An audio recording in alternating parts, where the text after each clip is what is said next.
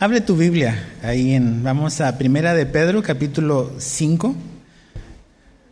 Como saben, estamos eh, viendo esta serie, esta miniserie eh, o interserie entre libro y libro. Eh, generalmente lo hacemos cuando los libros son extensos, sobre Jesús, la ansiedad y, nosotros. el mensaje de esta tarde se llama Echando toda ansiedad sobre Él y vamos a estar aquí en 1 de Pedro 5, verso 6 al 7. ¿Qué vimos la semana pasada? La semana pasada estuvimos en Mateo 6 y veíamos ahí en, la interacción que Jesús tenía con, sus discípulos cosas muy importantes. Repaso rápido, habían cosas que necesitábamos saber. Jesús eh, dijo que eh, la vida no se trata de lo material. Y veíamos de esa conexión que existe entre la ansiedad y la avaricia. En muchas cosas a veces de, nuestras ansiedades están conectados con el tener, ¿no? Entonces Jesús nos ahí apuntó con el dedo en esa área de nuestra vida.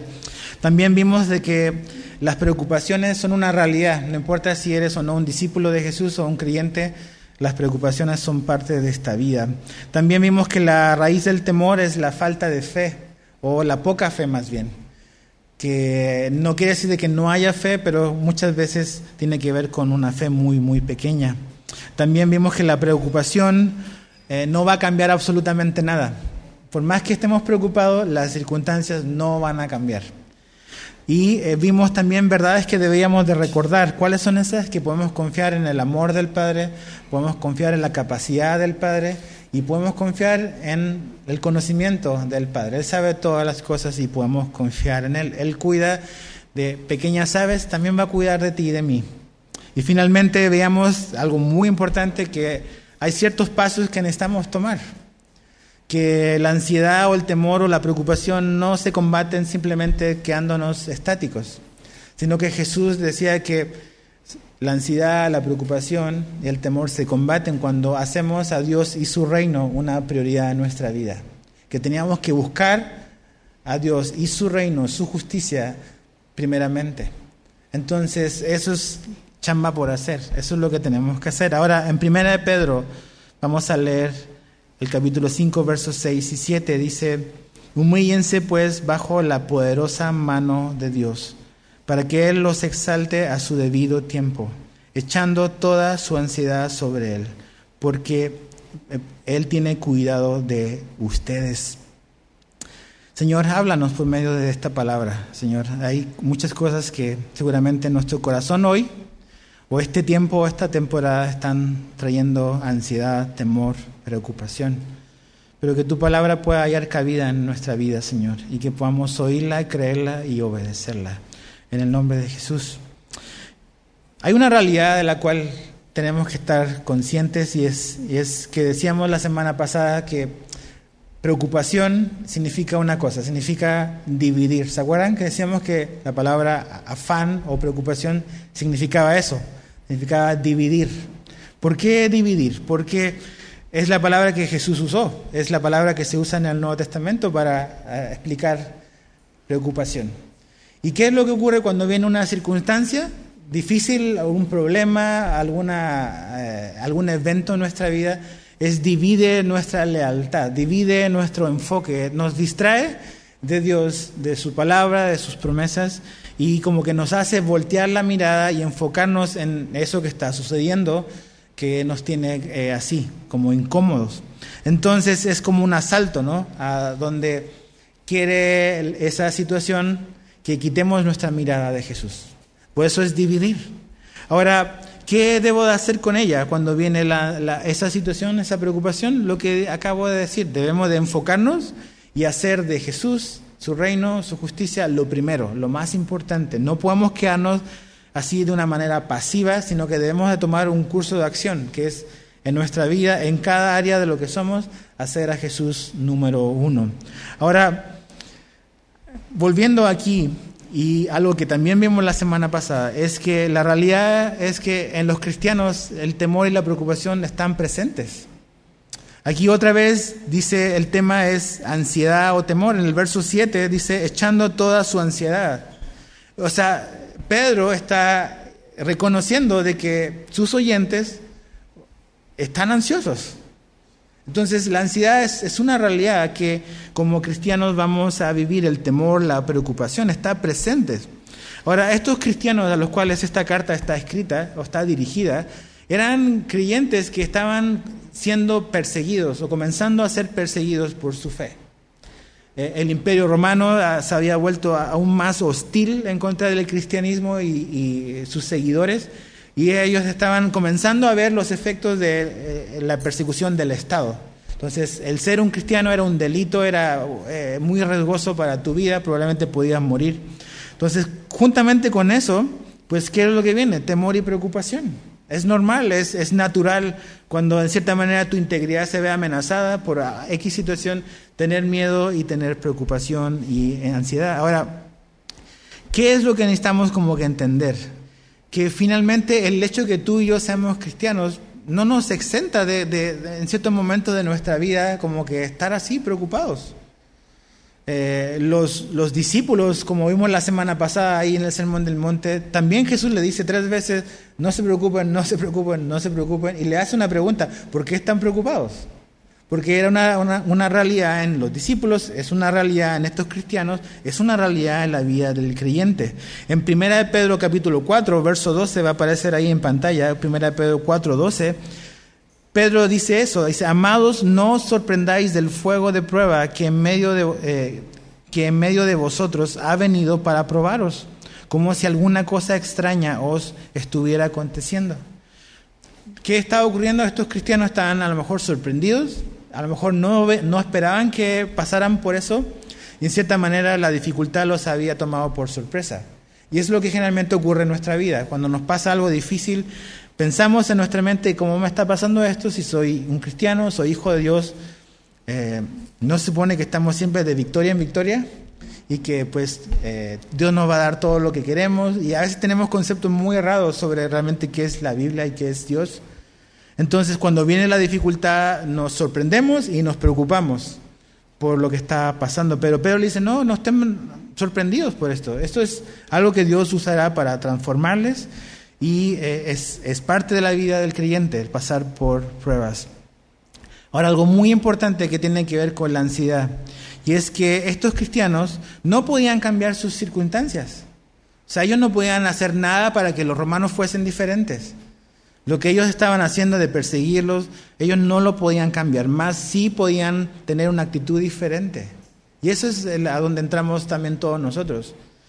Y es que a lo mejor seguramente tú y yo no tenemos la capacidad de modificar o cambiar todas esas cosas que a lo mejor hoy nos están haciendo estar preocupados. O sea, eh, nada más miremos el mundo en el que nos ha tocado vivir este 2020. O sea, cómo tú y yo pudiésemos cambiar esto del COVID. ¿Cómo tú y yo pudiésemos cambiar esta crisis a lo mejor económica? No tenemos la capacidad. Entonces, ¿significa entonces eso, por eso que vamos a estar siempre preocupados? Pues no, no debiésemos. Aunque tú y yo no podamos cambiar las circunstancias, sí podemos cambiar la respuesta que tenemos a esas circunstancias. Y podemos experimentar paz, porque Dios, eso es lo que quiere para nosotros. No importando cuál sea la circunstancia, que nuestra vida pueda estar libre de ansiedad, libre de temor, libre de preocupación. ¿Cuáles son las circunstancias que hoy te tienen preocupado? A lo mejor es eso, a lo mejor es tu salud. La gente los índices de temor siempre van a la cabeza, va a la muerte. La gente le tiene miedo a morir. La gente le tiene miedo a enfermarse. La gente le tiene miedo a perder sus cosas, a perder su trabajo. O a veces miedos más, más domésticos. La gente le tiene miedo a volar. O la gente le tiene miedo a no volar, quiere siempre estar viajando y paseando. O sea, somos bien raros, realmente. Yo últimamente, o sea, los, hasta antes de la pandemia, como que le había empezado a agarrar cierto temor a volar. Como que tuve ciertas experiencias en los aviones que me hicieron como que tener un poco de nerviosismo, pero cuando te subes al avión no te queda más de otra que confiar en el piloto. O sea, por más que estés sentado en la fila 10A, no vas a poder hacer absolutamente nada con el avión. Y ahí vamos así como que viendo cuánto falta para aterrizar, vemos las nubes y, y estamos ansiosos. Pero no puedes hacer nada, nada más tienes que simplemente confiar en el piloto. Y eso es lo que tenemos que hacer, es confiar en nuestro piloto, en quién va al mando de nuestra vida. Entonces, ¿qué es lo que vemos acá? Tú y yo no cambiamos las circunstancias, pero sí respondemos de cierta manera y podemos hacerlo. Ahora, ¿qué es lo que yo he visto en mi vida y la he visto en la vida de muchos? Y yo creo que estarás de acuerdo conmigo que muchas veces la ansiedad surge en nosotros cuando perdemos el control de las cosas. ¿Verdad que sí? O sea, cuando algo está funcionando como yo quiero y como yo he dicho, yo estoy muy tranquilo. Pero cuando las cosas empiezan a salir de mi control, es cuando empieza el nivel de estrés y ansiedad a subir. Porque ya, ya, ya no depende de mí, sino que depende de otro factor que yo no puedo manipular. Entonces, eso es lo que genera muchas veces hasta conflictos en las familias, en los matrimonios. Porque yo no puedo controlar lo que mi esposa hace. Entonces, a veces cuando ella hace algo o yo hago algo que a lo mejor no nos guste, como que nos ponemos incómodos. Y eso pasa en todos los matrimonios, incluido el del pastor. O con nuestros hijos, o sea, llegan a una edad donde son muy obedientes y todos son chiquitos, pero ya empiezan a crecer y ya no empiezan a seguir tus instrucciones como tú querías, y ya no tienes el control que tenías antes. Y nuestra ansiedad como padres empieza a aumentar. ¿Por qué? Porque es el problema es el mismo. La falta de control genera estrés y ansiedad en nosotros. Nosotros pensamos que si tuviésemos el control todo estaría tranquilo, pero no todas las cosas dependen de nosotros. Entonces, ¿qué? ¿Vamos a estar preocupados y ansiosos o vamos a aprender a descansar en el Señor? Una, una, persona, una historia que vemos como que este principio eh, reflejado es en la vida de Marta. Acompáñame ahí al Evangelio de Lucas, capítulo 10. ¿Te acuerdas de Marta y María? Eh, las hermanas de Lázaro, los buenos amigos de Jesús. Ahí en el capítulo 10, Jesús va a ir a visitarlos y Marta está súper estresada porque Jesús va a ir a su casa. Eh, ¿Quién no estaría estresado? ¿Verdad que sí? no seamos tan, tan crueles con Marta. Imagínate Jesús va a ir a comer a tu casa, ¿a poco no estarías limpiando y O sea, claro que sí, la entendemos. Pero fíjate lo que Jesús le dice a Marta. Lucas 10, 40 al 42, leo de la Biblia de las Américas. Dice así, pero Marta se preocupaba con todos los preparativos y acercándose a él, o sea, Jesús, le dijo, Señor, ¿no te importa que mi hermana me deje servir sola? Dile pues que me ayude. Respondiendo el Señor le dijo, Marta, Marta, y ahí no sabemos qué hacen, qué pronunciación, así como, Marta, Marta, o, ay, Marta, Marta, no sabemos. Pero le dijo, Marta, Marta, tú estás preocupada y molesta por tantas cosas, pero una sola cosa es necesaria. Y, y María ha escogido la parte buena, la cual no le será quitada. Entonces Marta tomó el mal camino. ¿Cuál es el camino de la preocupación y el enojo? ¿Por qué Marta está enojada? Porque María no está haciendo lo que ella quiere. Por eso está enojada. ¿Qué es lo que, Marta quería? Tener la casa lista, bien, todo, para que Jesús diga, wow. Y María no, María está haciendo lo que debe de hacer y que está, voy a escuchar a Jesús. Entonces Marta está muy enojada y está muy ansiosa, muy estresada porque María no la pela, básicamente. No, no, o sea, no, no, no tiene el mismo chip que su hermana. Y ahí está ese principio, que es generalmente la ansiedad en nosotros viene cuando perdemos el control o cuando las cosas no se hacen como queremos. Cuando mi esposo no hace lo que yo quiero o mi esposa no hace lo que yo quiero, cuando mis hijos no hacen lo que yo quiero, entonces a veces los matrimonios, las familias son una olla a presión porque estamos esperando que o creyendo de que yo puedo cambiarlo o cambiarla. Olvídate de eso. Tú no puedes cambiar a nadie. O sea, ni siquiera te puedes cambiar a ti mismo, ni yo a mí mismo. ¿Qué voy a cambiar yo a mi cónyuge? Entonces, eso genera tensión, genera muchos problemas.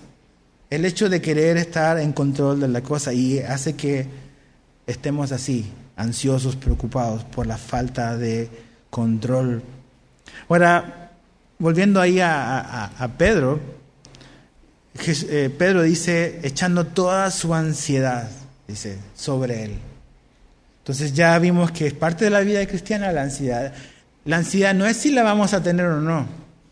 como cristiano es básicamente es qué vamos a hacer cuando la tengamos. Ese es el asunto. No, o sea, no te debes de sorprender como vimos la semana pasada o estar preocupado porque estás preocupado. Bienvenido a la vida. Nos vamos a preocupar. Pero es, ¿qué vamos a hacer con eso? ¿Qué vamos a hacer con la preocupación, con el temor, con la ansiedad? Y aquí viene la acción. ¿Cuál es la acción que, Pedro le está diciendo a los creyentes que ellos deben de hacer, que todos debemos de hacer? Son dos palabras que son muy importantes. Es, la primera está en el verso 6, que es humíllense. Pero es humíllense conectado con el verso 7, echando. Eso esas dos cosas son las que deben de ocurrir. Es, necesitamos humillarnos y echar. O mientras nos humillamos, echamos.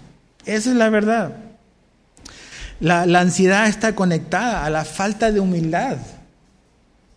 Entonces, la semana pasada veíamos de que la ansiedad muchas veces está conectada con la avaricia. O sea, queremos tener más y, y, como no tenemos lo que queremos o pensamos que necesitamos, estamos ansiosos y genera estrés. Aquí Pedro nos dice que la ansiedad o la preocupación está conectada con la falta de humildad. Porque la solución para dejar de estar ansioso es humillarnos. ¿Y qué es lo contrario de ser humilde? De ser orgullosos. Entonces una vida marcada por el orgullo es una vida marcada por el estrés, la preocupación. Entonces la ansiedad está conectada a la falta de humildad. ¿Cómo solucionamos o cómo intentamos solucionar las cosas tú y yo? Generalmente cuando viene un problema en nuestra vida, ¿qué es lo que hacemos? Es lo tomamos como personal. Yo lo voy a resolver, ¿verdad que sí? No, esto lo tengo que solucionar yo. Si eres a lo mejor un hombre casado, no, pues yo soy el hombre de la casa, yo tengo que resolverlo. O, aunque estés solo, no, pues yo voy a resolver, esto me tocó a mí, yo lo tengo que arreglar. Y es lo primero que hacemos, lo tomamos personal, lo cargamos personalmente. Pero el problema es que, si te habrás dado cuenta, son muy, muy pocas las cosas que podemos realmente cambiar. Generalmente las situaciones que realmente nos tienen preocupados y ansiosos son cosas que tú y yo no podemos cambiar y que no tenemos la capacidad y el poder para hacerlo. Y tenemos que darnos cuenta de eso. Por un lado, hay algo que está ahí que está generando angustia, temor, pero a la misma vez vemos que eso que está ahí es mucho más grande que mi capacidad de arreglarlo. Entonces digo, no, no, si tengo que echarle ganas, voy a echarle ganas, voy a, yo puedo. Entonces empezamos a cargarlo personalmente y eso que, queremos resolver nos comienza como a consumir y a fundir. Y, y nos empieza como a quemar. ¿Por qué? Porque queremos como que llevarlo y cargarlo.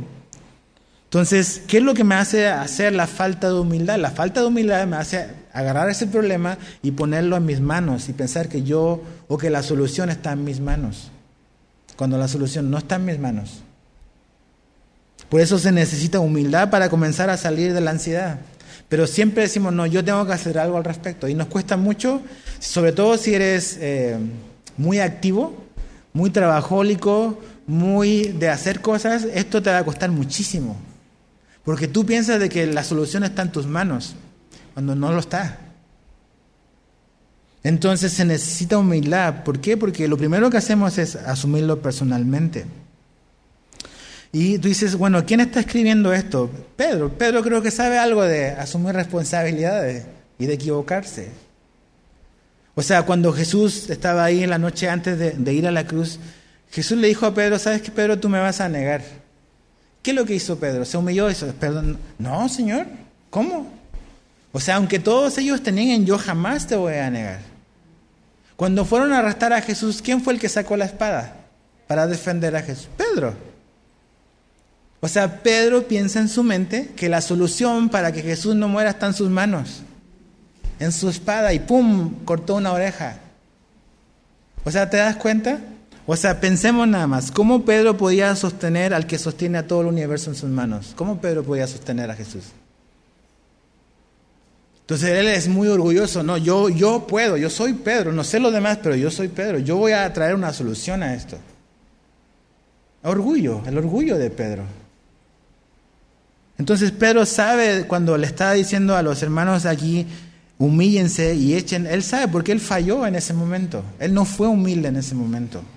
Él pensaba que la solución estaba en sus manos para defender a Jesús. Pero Jesús no necesitaba su defensa. No necesitaba que Pedro lo defendiera. Y eso es lo que hacemos cuando vienen las dificultades a tu vida. Lo tengo que arreglar yo. ¿Qué es lo segundo que hacemos generalmente? Ok, lo, traté de cargar yo un rato, pero la carga se la, se la doy a otro. Alguien más se la transfiero a otro. Entonces se la transfieres a tu esposa, a tu esposo, a tu familia, a algún amigo. Y no es que eso en sí esté mal. La Biblia nos dice que tenemos que sobrellevar las cargas los unos de los otros. Pero una cosa muy distinta es ayudar y poder servirnos unos a otros a poder quitar la ansiedad del corazón. Tú y yo sí nos podemos ayudar unos a otros, podemos servirnos. Hay cosas prácticas que podemos hacer. Pero tú y yo no tenemos la capacidad, ni nunca la tendremos, de traer paz al corazón de ninguna persona. Entonces mi ansiedad yo no se la puedo transferir a mi esposa. Mi esposa no me va a resolver mi ansiedad. Ni tu papá, ni tu mejor amigo, ni tu, ni tu jefe. La ansiedad es algo que cura al nivel del corazón y solo Dios puede obrar y llegar a ese nivel. Una necesidad material, claro, te podemos ayudar y nos ayudamos unos a otros. Pero la angustia, la ansiedad que está en el nivel del corazón, nadie puede llegar ahí, solo Dios. Entonces no podemos transferírsela a nadie porque aparte esa otra persona tiene sus propios problemas y tiene sus propias limitaciones. Entonces, aunque nos ayudamos unos a otros, finalmente mi hermano no tiene la capacidad para ayudarme a nivel de corazón. Los temores que han crecido en mi corazón, en mi mente. ¿Qué otra manera tratamos de a veces de solucionar los problemas? Ignorarlos o escapar de ellos. Entonces, ok, ¿cómo podemos escapar? A veces la gente se hace esclavos del alcohol como en cierta manera como que olvidarse de ciertas cosas. Las drogas. Ahora, no solamente eso, el trabajo. También mucha gente se hace como que no voy a trabajar y nada más voy a llegar a dormir y así puedo ignorar todos los problemas que tengo en casa o que tengo en otra parte o algo que está pasando. Entonces, trabajando, trabajando, trabajando, si me mantengo ocupado nunca voy a pensar, pero realmente, o sea, vives con un corazón angustiado. O nada más puedes a veces tratar de escapar por pura diversión. Nada más se trata de pasarlo bien. Fiesta, fiesta, fiesta, estar alegre, alegre, alegre, pero el problema sigue estando aquí. Porque no, estamos tratando de lidiar con algo que es acá, que solo Dios puede hacer, con algo de afuera, con algo externo. Entonces, realmente no, no, no podemos o sea, aunque los demás te puedan ayudar o aunque tratemos de hacer muchas cosas, el problema está dentro. Las circunstancias que a lo mejor nos generan el temor están fuera, pero ¿dónde está la ansiedad? Está aquí. Y la ansiedad nos va a perseguir donde quiera que vayamos. No importa si huyes al Timbuktu o al Himalaya, si tu hijo está enfermo, ahí en la punta más alta de la tierra vas a estar angustiado, aunque estés lejos de todo el mundo. ¿Por qué? Porque está dentro de nosotros. Entonces necesitamos a alguien que pueda lidiar y trabajar en nosotros, que nos pueda ayudar a poder salir de esto. Entonces, ¿cuál es la solución entonces? ¿Cuál es la solución de Dios? No la solución humana. Es lo que acabamos de ver. Humíllense echando. Estamos humillarnos. La palabra humillar quiere decir bajar, descender, es lo contrario a ser orgulloso. El orgulloso quiere elevarse por sobre todo y todos. El orgulloso es el que dice yo tengo la respuesta que es la correcta. Esto se tiene que ser así. Por eso la solución es ser lo contrario, es bajar, es ser humilde, lo que nos va a sacar del afán, de la angustia, del temor, de la preocupación. Humillarse, bajar. Jesús dijo en Mateo 23, 12, y cualquiera que se ensalce será humillado, y cualquiera que se humille será ensalzado. Y esa verdad está a lo largo de toda la Biblia. La Biblia claramente dice que Dios resiste al soberbio, pero da gracia al humilde. La humildad es el camino de salida al temor, al afán y al estrés. Otra palabra muy importante que están conectadas en la intención del texto es humíllense, verso 6, echando, verso 7. La palabra echar quiere decir echar encima o descargar. Es la misma palabra que usa Lucas en el capítulo 19 cuando dice que pusieron los mantos sobre el pollino. Cuando Jesús iba a entrar a Jerusalén, dice que echaron sobre el pollino unos mantos para que Jesús se, sentara. Esa es la, la, idea, es como tirar encima. Y esta es la idea del texto.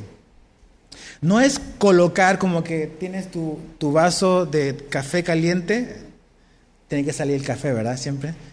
Y lo pones así como que, así, y lo pones en la mesa con mucho cuidado. Eso es colocar. La palabra que usa Pedro es echar. ¿Te acuerdas cuando estabas en la escuela? Yo no sé aquí, pero bueno, aquí en la escuela de la iglesia sí usan uniforme. Yo me acuerdo cuando yo estudiaba allá en Chile, desde que entras a primero de primaria usas corbata. Camisa blanca, corbata, saco azul, pantalones grises, zapatos negros. Toda tu vida, 12 años. Muy formal. Yo me acuerdo el último día que salí de la prepa, cuando me saqué mi uniforme. De hecho, hasta me corté la corbata. Ya, y saqué la camisa, mi saco y ¡fum! Vale, lo eché encima de mi cama. Esa es la intención de esta palabra. No es nada más como que colocar así, es échalo. O sea, sácalo, quítatelo. Es como cuando pasa el camión de la basura a recoger la basura fuera de tu casa, ¿lo has visto? ¿A poco has visto a los señores que agarran la bolsa, van así y, la ponen así? Agarran y ¡pum! Vale, lo echan. Esa es la intención de esta palabra.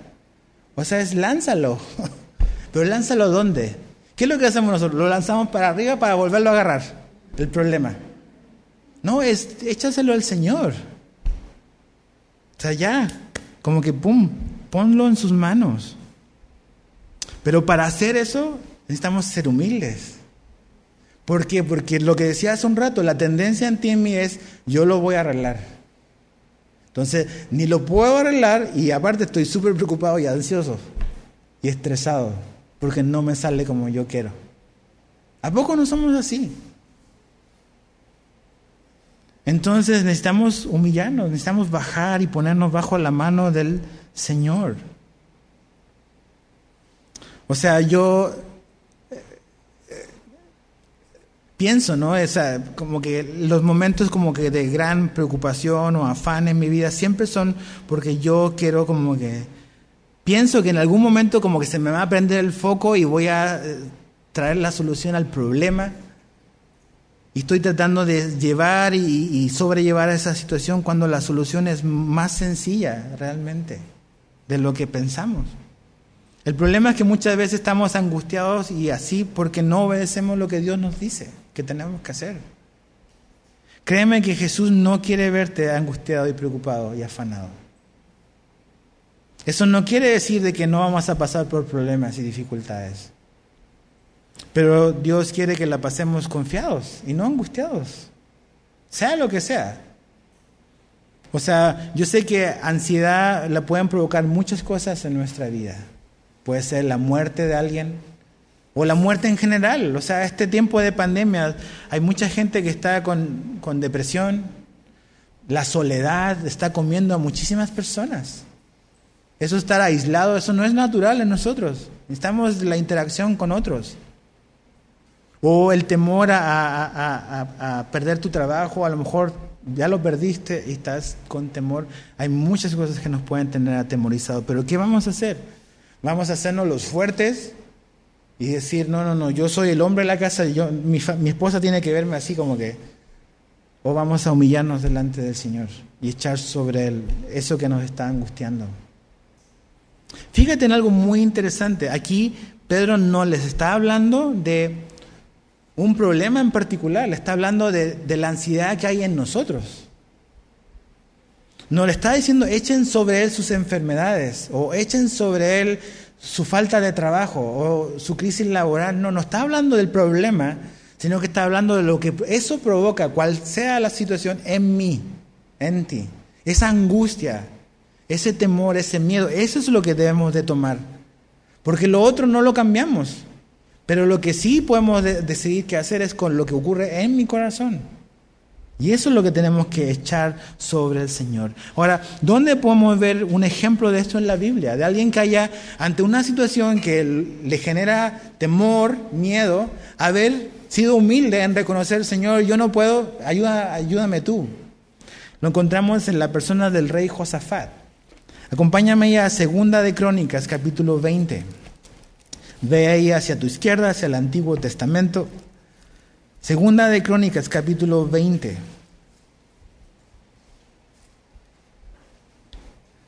Vemos a este rey, el rey Josafat. Vamos a leer el verso 2 hasta el 4 y de ahí leemos del 10 al 13, ¿va? Segunda de Crónicas 20, verso 2. Dice, entonces vinieron algunos y, dijeron, y dieron aviso a Josafat, viene contra ti una gran multitud de más allá del mar, de Aram, y ya está en Asesón, Tamar, es decir, en Gadi. Fíjate, la reacción de, de, de Josafat. Josafat tuvo miedo. Claro, ¿cómo no? Tuvo miedo. Y se dispuso a qué? A buscar del Señor y proclamó ayuno en toda Judá. Y Judá se reunió para buscar ayuda del Señor. Aún de todas las ciudades de Judá vinieron para buscar al Señor. Verso 10, baja hasta el 10. Eso es lo que Josafat está orando a Dios. Y ahora los amonitas y moabitas y los del monte Seir, a quienes nos eh, no permitiste que Israel invadiera cuando salió de la tierra de Egipto, por lo cual se apartaron de ellos y no los destruyeron. Mira cómo nos pagan, viniendo a echarnos de tu posesión la que nos diste en heredad. Oh Dios nuestro, ¿no los juzgarás? Porque no tenemos fuerza alguna delante de esta gran multitud que viene contra nosotros y no sabemos qué hacer. Pero nuestros ojos están vueltos hacia ti. Todo Judá estaba delante eh, de pie delante del Señor con sus niños, sus mujeres y sus hijos. Chécate la actitud de, Josafat. Dice, ok, es una multitud, tenemos miedo, o sea, no podemos, y aparte no sabemos qué hacer. ¿Tú te imaginas que el presidente dijese eso en su eh, conferencia mañanera? Se lo comerían vivo al rato. Que diga el presidente, no tengo la menor idea qué hacer con México. No, pues se acabó su carrera política. ¿Verdad que sí? Pero ¿qué es lo que hace el orgullo en todos, no en él, en todos nosotros? Es que aparentamos de que sí podemos. Por eso nos metemos en problemas. Y por eso estamos con el colon irritado. Pero Josafat hizo algo sensato. Y lo reconoció delante de todos, por eso es humildad. No en su comité de que no, no tengo la menor idea, pero vamos a aparentar algo. No, no, no. No tengo la menor idea qué hacer, Señor. Y con mis hijos, ahí estoy delante de todo, no tenemos la menor idea de qué hacer. Y tienen miedo. ¿Te das cuenta? Esa es la salida. Es la humildad. La salida para el temor, para la ansiedad, para el miedo, para todo eso que nos, nos tiene así, es ser humildes y pararnos ante Dios y decir, Señor, no tengo la menor idea de qué hacer aquí. Esto que está generando en mí eh, el pulso acelerado, que me hace sudar en la noche, que me hace despertar, que me hace moverme en la cama, que no puedo como que dormir y descansar bien. No tengo la menor idea de cómo solucionarlo. Pero sé, sé que puedo hacer una cosa, es fijar mis ojos en ti. Se necesita humildad para eso. Se necesita humildad para un hombre decirle a tu esposa, no tengo la menor idea de qué vamos a hacer, amor. Se necesita humildad para decirle a tu hijo, ¿sabes qué? No tenemos mucho dinero, no sé cómo voy a pagar tu colegiatura. Se necesita humildad para eso.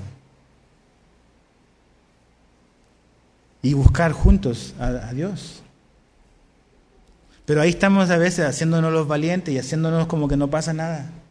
Y por dentro nos estamos derrumbando. ¿Con qué fin?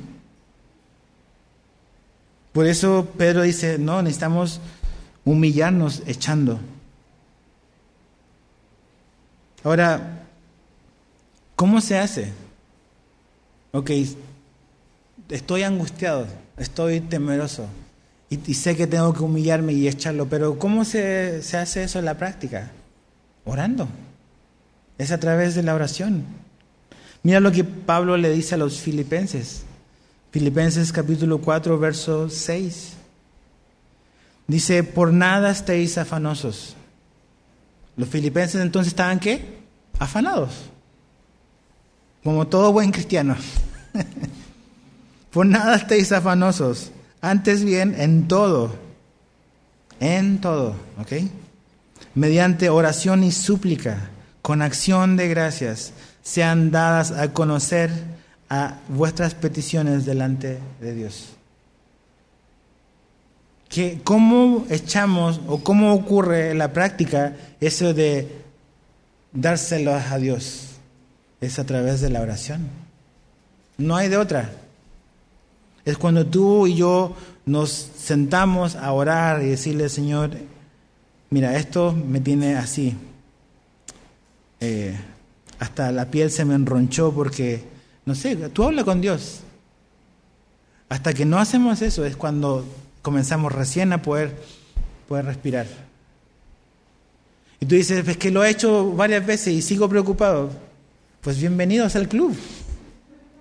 Lo vuelves a hacer cuando vuelva a ocurrir. Siempre. A lo mejor lo vas a hacer 30 veces. Pero vas a ver que si lo haces cada vez que ocurre, eso va a empezar a perder el, poder que tiene sobre ti. Entonces no hay como que truco, no hay cosa mística, es, no hay nada secreto, es lo que te tiene angustiado o esa angustia, dásela al Señor en oración.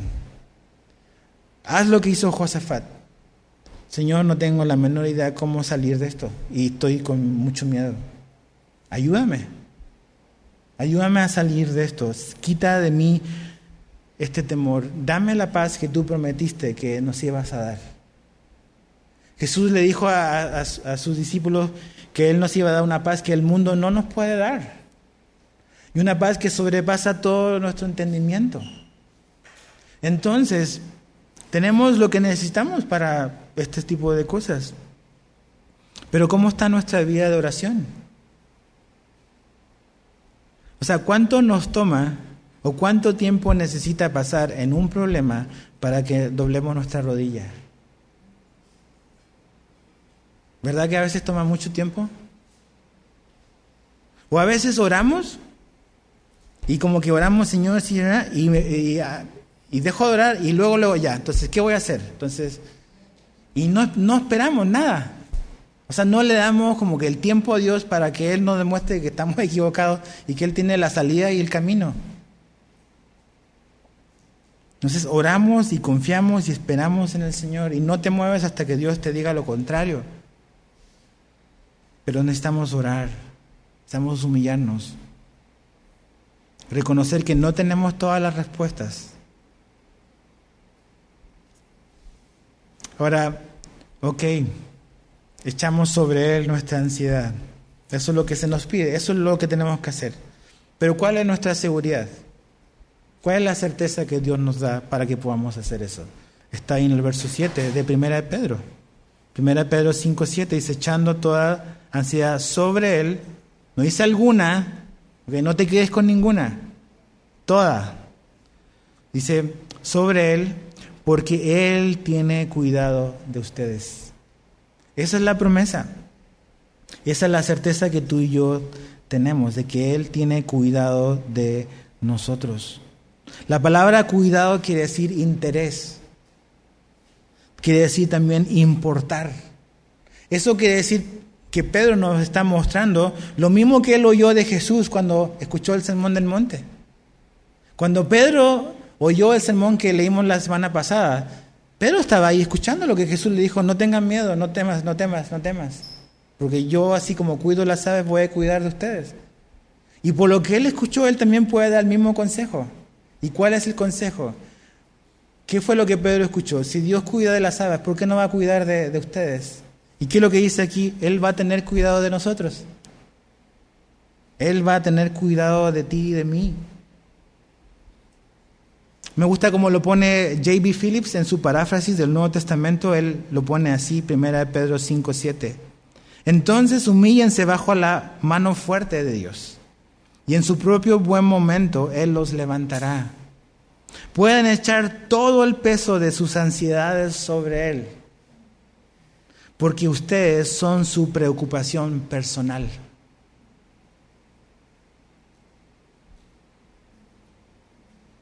Dios, tú eres su preocupación personal. No es que Dios está preocupado por lo que te está pasando, como que, ¿qué voy a hacer ahora con Edgar? No, Dios no está así como con el colon irritado, no. Pero aquí dice que Él está preocupado por ti, tú eres su preocupación personal. O sea, tu vida es un proyecto personal para Él. Él tiene un interés en ti personal. Y aquí vemos esto como asombroso, que, Dios no es un Dios que nos creó y nos abandonó. Dios es un Dios, un Dios que nos creó y está interesado en su creación. Y está preocupado por ti. Tú eres su preocupación personal. Por eso podemos tener toda la confianza de echar toda nuestra ansiedad sobre Él, lo que sea el peso que te tiene preocupado y atemorizado, dáselo a Él. Dáselo a Él. Mira lo que dice el Salmo 55, 22, dice, echa sobre el Señor tu carga y Él te sustentará. Él nunca permitirá que el justo sea sacudido, pero échala sobre Él. ¿Qué es, ¿Cuáles son las tres cosas que más te tienen preocupado el día de hoy? A lo mejor son más de tres, probablemente, conociéndonos. Pero e, esa sensación de, tristeza, de dolor, de, de temor, de miedo, dásela en oración. Dios quiere realmente que tú y yo podamos vivir una vida libre de ansiedad. Y ya vemos que libre de ansiedad no significa libre de dificultad. Pero aún en medio de la dificultad, aún en medio del problema, de la situación difícil, que tú y yo no vamos a cambiar, podemos experimentar una vida libre de ansiedad. ¿Por qué? Porque nuestra esperanza no viene de la solución que este mundo vaya a dar. Mi esperanza no está en la solución que el presidente va a dar, ni que el Congreso va a dar. Espero que tomen buenas decisiones y oro por eso, claro que sí. Pero mi confianza está en algo que este mundo no puede cambiar jamás, que es, que es Dios. Dios es inmutable, es todopoderoso. Su mano es fuerte y segura. Y aparte sé que soy bienvenido, que no importa el tamaño de mi ansiedad, yo puedo echarla sobre Él. Ahora, yo creo, no sé, puedo estar equivocado, pero yo creo que tenemos que examinar nuestras ansiedades porque muchas veces la verdad creo que no vale ni la pena echárselas a Él. Si tú estás ansioso, si yo estoy ansioso porque en mi casa el azulejo quedó chueco cuando lo instalaron, yo creo que esa no es una ansiedad que vale la pena dársela a Dios. Si estás paniqueado por eso, creo que estás mal paniqueado. Si, si, si esa cortina quedó como que con una manchita y eso te tiene ansioso, creo que eso no vale la pena estar preocupado por eso. Pero hay otras cosas que sí, dices, con razón. Entonces, como conclusión, ¿qué es lo que este texto me enseña sobre mí, sobre nosotros? Y es que mi autosuficiencia no es más que orgullo enmascarado. Cuando yo digo yo puedo, nada más estoy diciendo así abiertamente ante Dios, soy un orgulloso, yo lo voy a arreglar. No seamos así, humillémonos voluntariamente, antes que la situación nos humille a nosotros y nos muestre que no tenemos nada para solucionar. Segundo es que mi tendencia natural, no sé tú, pero la mía, es a dudar del interés de Dios en mí. A veces cuando pasan cosas que, que son difíciles, digo, ay, ¿será que realmente Dios está ahí como que con un ojo encima mío o no? Porque digo, entonces, ¿por qué me está pasando esto? Y a veces dudamos de, muy fácilmente de genuino y verdadero interés de Dios en nosotros por lo que nos pasa. Eso es lo que somos, eso es lo que soy yo. Pero ¿qué me muestra y qué me enseña esto sobre Dios? Que es lo más importante. Que su mano es segura, su mano es amorosa y su mano es poderosa. Y que no hay lugar más seguro que estar bajo su mano. También me muestra que sus tiempos son los perfectos, no los míos. Porque aquí Pedro dice, ok, humillémonos, echando sobre él nuestra ansiedad, pero dice para que él los exalte a su debido tiempo. Ok, esa situación que me tiene angustiado a lo mejor todavía no va a cambiar. Todavía no, no voy a Dios no me va a levantar sobre eso. Pero yo confío en que los tiempos de Dios son perfectos, debemos de confiar en eso. Que lo que no está saliendo bien, lo que me tiene angustiado, bueno, Dios lo está permitiendo. Pero que en su tiempo a lo mejor Él me levantará y eso ya no estará en mi vida. Que me enseña de Dios también es que Él está más interesado en nosotros de lo que pensamos e imaginamos. Es muy importante. Y también que me enseña esto, que la máxima muestra del interés de Dios por nosotros la vemos al enviar a su Hijo Jesús por nosotros. Esa es la máxima demostración de cuánto interés Dios tenía y tiene en ti y en mí. Que nos dio y no nos negó a su único Hijo, Jesucristo. O sea, realmente Él está muy, muy interesado en que pasemos la eternidad con Él. No necesitándonos, no teniendo por qué. Él está muy interesado en revelarse a nuestra vida, en que, le conozcamos. Y Él está muy interesado en que pasemos la eternidad con Él. Entonces, cuando dudemos del amor de Dios, siempre nada más un ejercicio muy rápido es necesitamos mirar a la cruz. Ahí está la máxima demostración del amor y del interés de Dios por nosotros y por ti. Entonces, no te olvides de eso. Tú eres su preocupación personal. ¿Qué vamos a hacer entonces? Mira lo que dice el Salmo 121 y con esto termino. Salmo 121. Mejor lo conoces, lo ubicas, lo has leído varias veces. Salmo 121 del 1 al 8 dice, levantaré mis ojos a los montes. ¿De dónde vendrá mi ayuda? Mi ayuda viene del Señor, que hizo los cielos y la tierra. No permitirá que tu pie resbale. No se adormecerá el que te guarda.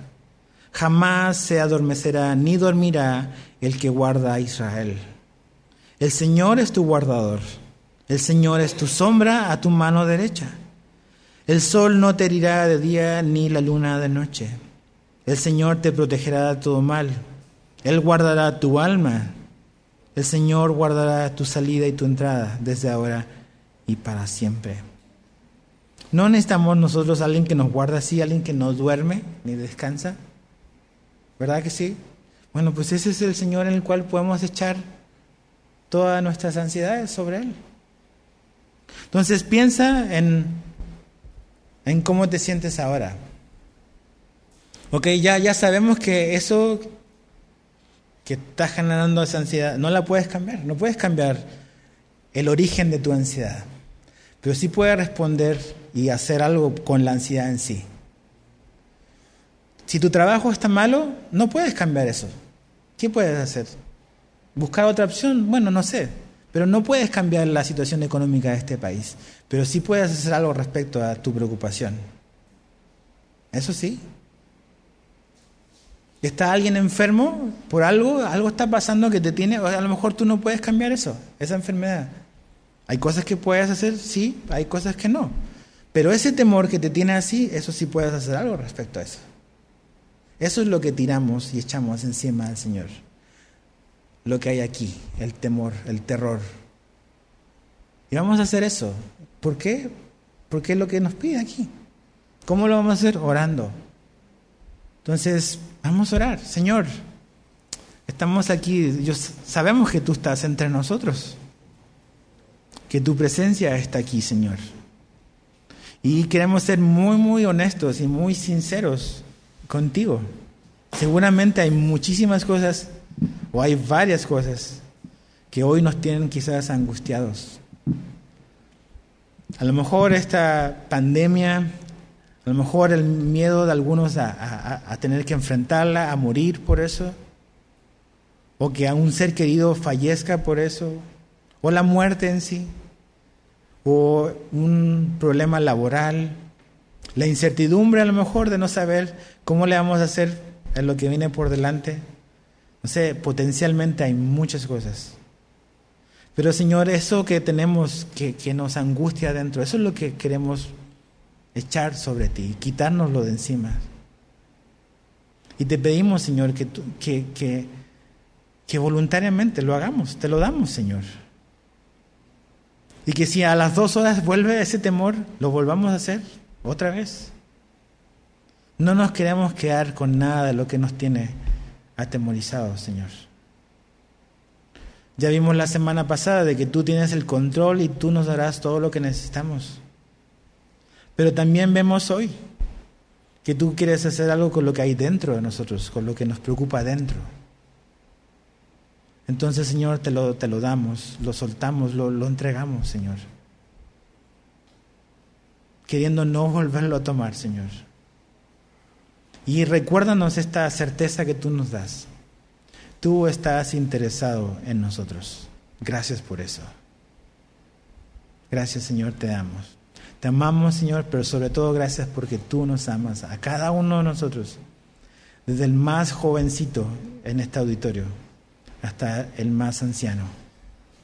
Cada uno de nosotros, no importa quiénes seamos, somos tu mayor preocupación.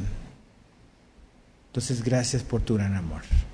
En el nombre de Jesús, amén.